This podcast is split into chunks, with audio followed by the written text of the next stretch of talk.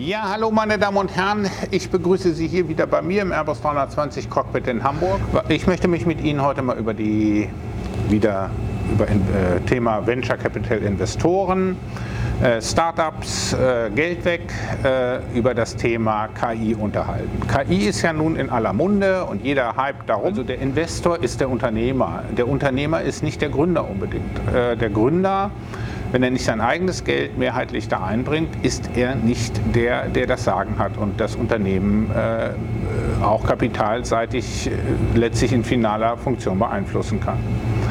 Und als Unternehmer betrachte ich diese ganzen KI-Investments anders, als das vielleicht in den Medien hier gemacht wird. Und man kann das schön als Consulter immer äh, betonen, wie toll das alles ist und wie schnell sich das alles entwickelt. Als Unternehmer betrachte ich, äh, wenn ich es mir anschaffe oder wenn ich da persönlich Geld reinstecke in ein Startup, die Sache immer, ähm, aus der Position ist das für mich ein rentables Geschäft letztendlich. Denn ich mache das als Unternehmer, wenn ich investiere in ein Startup, ja nicht aus äh, rein sozialen Gründen, sondern ich äh, möchte da letztlich mal mit Geld verdienen. Ja, das ist mit Risiken verbunden in solchen Startup-Investitionen. Diese Restrisiken bleiben aber, aber ich meine, die müsste man auf 20 bis 30 Prozent, und das ist schon erheblich, beschränken können. Ähm, wenn ich nämlich alternativ dazu sage, ich investiere in Aktienportfolios und ich mache das ein bisschen intelligent, also gehe da auch nicht auf die schnelle Mark oder den schnellen Euro, sondern nehme zum Beispiel ein Investmentmodell oder ein Anlagemodell, wie es Warren Buffett gemacht hat, äh, dann habe ich die Risiken lange Frist, auf lange Sicht Kapital zu verlieren sind da sehr begrenzt. Die liegen also bei weit unter 20 Prozent. Wenn ich in ein Startup reingehe, muss ich mir als Investor immer den Totalverlust letztlich mit einkalkulieren. Und wenn der über 20, 30 Prozent liegt, mache ich das nicht. So. Ich setze ja auch nicht alles auf eine Karte dort. So, und wenn ich in so eine KI rein investiere und so einen Gründer rein investiere, dann gucke ich mir natürlich die Nachfrage an. Ich gucke mir aber auch an, ist dieses äh, marktreif, das, was er da tut? Und ist das für das für, sind oder ist das für Unternehmen anwendbar, auch von der User-Seite, Usability-Seite? Wenn ich mir da teilweise an, Dinge angucke, wie sie zum Beispiel in der HR gemacht wird, mit den äh, automatischen Erfassen von Lebensläufen, da wachsen mir die Haare durch die Mütze. Das muss ich Ihnen ganz ehrlich sagen. In so, ein, in so, so, eine Software würde ich kein Geld reinstecken. Weil das geht auf Dauer so nicht. Das heißt, diese Höhenflüge, die dann einsetzen, und das gleiche sage ich auch ChatGPT voraus, die sind kurz. Die sind deshalb kurz, weil es auf diesem Markt dann Wettbewerber oder äh, schlafende Hunde gibt, die ich wecke und die dann Gas geben. Nehmen wir Google, nehmen wir Microsoft oder Amazon, die dann sagen, wir nehmen mal richtig Geld in die Hand und dann packen wir das. Und das kann ein deutscher Investor in der Regel nicht. Ein deutscher Investor, ein Startup-Investor, Venture Capital-Geber aus Deutschland oder ich sage, gehe sogar noch weiter und sage, aus Europa, der ist nicht in der Lage, das in die Hand zu nehmen, was man in ähm, Asien und was man in den USA in, den, in die Hand nimmt. So, und dann sind auf einmal auch solche Geschäftsmodelle wie OpenAI ist ein gutes Beispiel, äh, zunehmend dominiert von den Großkonzernen, den Big Five, die da dieses Geschäft playen so, und oder spielen. So, das muss ich mir bewusst machen. Wenn ich da also rein investiere, müsste ich in eine reine Nische reingehen und diese Nische dann auch so intelligent steuern, äh, vertriebsseitig, dass ich da in dieser Nische drin bleiben kann.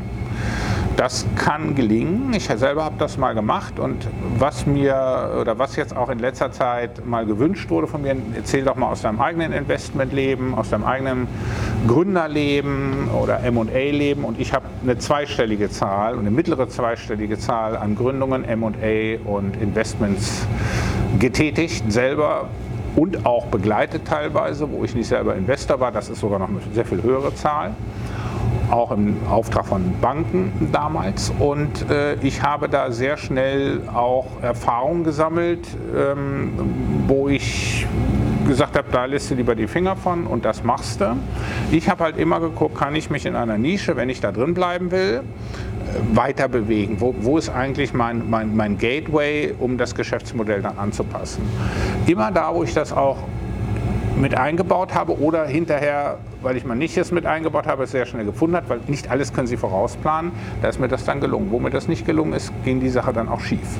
So, und ich hatte so eine Erfolgsquote oder habe eine Erfolgsquote von 80-20. Ähm, das ist immer noch ein hoher Verlustanteil, aber der Gewinnanteil war höher. So. Und das muss ich halt immer im Auge behalten. Und ich gucke mir natürlich auch die Menschen an. Ich werde jetzt Ihnen in Zukunft ein paar Beispiele nennen, wo ich so etwas mal gemacht habe. Das ist nicht in der KI gewesen. Äh, alles ein, ich habe eigentlich erst persönlich einmal in Software-KI investiert. Das ist bisher gut gegangen. Das war vor ja, viereinhalb Jahren etwa. Ja, vier, viereinhalb Jahren in eine deutsche Firma. Datenbankmodell, Low-Code, wo die KI sicher mit einer Rolle gespielt hat, ähm, denn sonst können Sie das Low-Code nicht in entsprechende Nutzeranwendungen ähm, entsprechend einpflegen. Und äh, das ist ein Modell, was sehr schnell auch Nutzen hatte für den Endverbraucher und auch gut wächst. Die Vertriebsseite stimmte, das Team stimmte, das habe ich mir angeguckt, habe auch mit den Gründern gesprochen und dann habe ich da auch ein bisschen Geld reingesteckt. Das ist aber ein ganz wichtiger Punkt, den, den, ich mir immer angucke. Und wenn das eben nicht stimmt, dann lasse ich das. Und das gilt heute eigentlich für jede Art von Investment, was ich tätige. Dass ich mir äh, fernab jeglicher Hypes, und da gucke ich überhaupt nicht in die Medien, da gucke ich nicht in die sozialen Medien, wer da was von sich gibt, denn das sind meistens Leute, die das von sich geben, die kein eigenes Geld da drin stecken haben. Gerade in den sozialen Medien sind die Kapitalgeber, die Investoren ja selten präsent und reden selten darüber, was sie tun. Und äh, deswegen mache ich das mal aus der Mittelstandsseite, äh, mache ich das mal offen. Da bin ich einer der wenigen Größen, die das tun. Und ich wollte Ihnen ja mal eine Sichtweise äh, sagen, wie man die Scheiterquote minimieren kann mit seinem eigenen Geld. Äh, auf Null kriegen Sie es nicht, aber wenn Sie es auf 20, 30 Prozent runterdrücken, sind Sie schon sehr erfolgreich. Denn die meisten scheitern ja äh, mit 80 bis 90 Prozent ihrer Investment, sofern sie in Startups gehen. Also wir reden nicht über das, den Aufkauf von, von äh, Unternehmen, die schon etabliert sind, also klassisches M&A-Geschäft, darüber rede ich jetzt hier nicht. Ja, und ich habe vorhin mal eine KI-Variante besprochen. Was passiert eigentlich, wenn derjenige, der KI nutzt, selber die Fähigkeiten nicht mehr zu beurteilen oder nicht mehr die Fähigkeiten hat, diese KI zu kontrollieren oder zu bewerten, was sie davon sich gibt, ja, dann ist das der sichere Tod und das ist auch im Geschäftsleben so. Ich kann mich nicht darauf verlassen und darf mich nicht darauf verlassen, was da ausgespuckt wird. Ich kann Abläufe, die ich, für die ich manuell sehr viel länger bräuchte, die KI erledigen lassen. Das ist auch eine feine Sache. Google Bart zum Beispiel produziert in komplette äh, Vergleichstabellen in Excel gebrauchsfertig und da muss man natürlich auf die Plausibilität gucken, ob das Ganze auch noch funktioniert oder ob das Ganze funktionstüchtig sein kann oder auch richtig sein kann, was da rauskommt. Das kann ich nur, wenn ich auch die Fähigkeit besitze, das zu beurteilen. Also das Wissen als auch die Fähigkeit, es anzuwenden, bleibt Ihnen dann nicht erspart. Also die Entscheidung letztlich aus dieser Information zu treffen, die trifft nach wie vor der Mensch. Denn künstliche Intelligenz dürfen Sie nicht mit menschlicher Intelligenz verwechseln. Es ist eine Form von Maschinenintelligenz, ähm, die sehr hoch entwickelt ist oder immer höher entwickelt ist, aber sie ist nicht mit menschlicher Intelligenz vergleichbar. Und äh, ich bin ein großer Freund davon, aber eben im Investmentbereich, im Unternehmensbereich auch mit einer großen Vorsicht da äh, gesegnet und unterwegs. Ähm, ich werde Ihnen jetzt in den folgenden äh, ähm, Beiträgen, in den weiteren Folgen mal ein bisschen aus meinem eigenen Investorleben erzählen und äh, wo ich da, was ich da erlebt habe. Das ist sehr vielfältig. Äh, habe ich schon mal überlegt, ob ich da vielleicht ein Buch drüber schreiben soll. Das hat mir auch schon mal empfohlen. Das mache ich nicht. Aber ich werde jetzt hier in dem Bereich mal so ein paar ausgewählte Beispiele, teilweise anonymisiert, wenn es mich nicht selber betrifft. Über mich selber darf ich offen reden, aber nicht über Fremde. Äh, Dritte mache ich das auch nicht. Äh, anonymisiert werde ich Ihnen da mal ein paar Beispiele äh, berichten. Es ist sehr vielfältig. Es hat mit, mit äh, Computern nur an der einen oder anderen Stelle mal was zu tun. Denn das darf ich auch nicht vergessen, investorenseitig ist KI nur ein Segment. Ich kann in ganz vielfältige Bereiche investieren. Äh, ich muss auch nicht immer in totale Neuerungen investieren. Ich kann auch in Nischen investieren. Ich kann in Geschäftsmodelle investieren, die es schon längst gibt. Ja, ich bedanke mich für heute. Das zu diesem Themenrundumschlag mal um die KI aus der Unternehmer, aus der Investorensicht.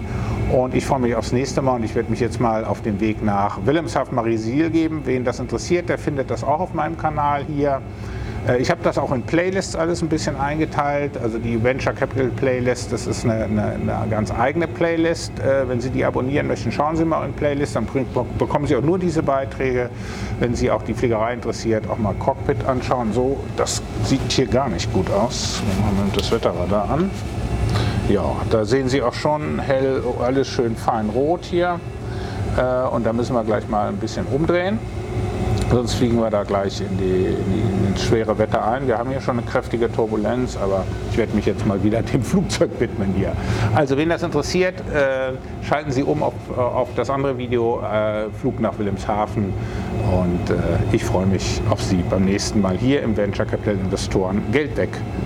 Äh, Podcast beziehungsweise in den Folgen hier auf YouTube. Bye bye, Ihr Thomas Fengler.